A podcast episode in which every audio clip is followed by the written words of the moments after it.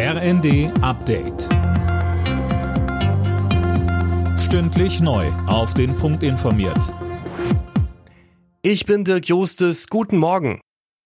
Puma-Krisengespräch im Verteidigungsministerium. Die massiven Probleme bei den hochmodernen Schützenpanzern sind heute Thema bei einem Treffen zwischen Verteidigungsministerin Lamprecht und Vertretern der Bundeswehr. Mehr von Laura König. Gestern war durch einen Spiegelbericht bekannt geworden, dass nach einer Schießübung kein einziger der 18 Puma-Panzer mehr einsatzbereit ist. Und das wahrscheinlich für Monate. Vor diesem Hintergrund stellen die Grünen den Kauf weiterer solcher Panzer in Frage. Auch der FDP-Verteidigungspolitiker Müller ist skeptisch. In der Zeitung Welt verwies er darauf, dass gerade erst umfangreiche Haushaltsmittel für Upgrades des Puma bereitgestellt wurden. Wer heute mit dem Auto los muss, sollte vorsichtig sein. Von Südwesten her setzt Regen ein und der fällt dann auf durchgefrorenen Boden. Der deutsche Wetterdienst warnt deshalb vor Glatteis. In mehreren Regionen fällt deshalb die Schule aus. Betroffen sind vor allem NRW und Niedersachsen.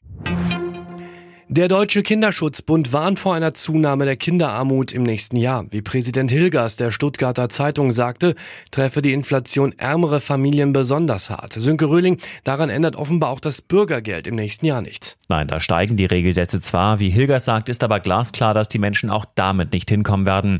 Die Erhöhung komme zu spät und werde von der Inflation direkt wieder aufgefressen. Schon jetzt kämen viele Menschen nur mit Hilfe der Tafeln gerade so über die Runden. Hilgers fordert deshalb weitere Sofortzuschläge für Kinder.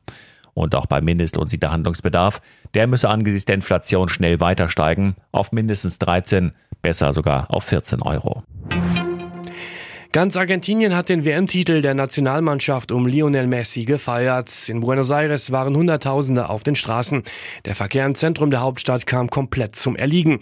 In Argentiniens wirtschaftlicher Dauerkrise ist der sportliche Erfolg für viele ein wichtiger Lichtblick. Alle Nachrichten auf rnd.de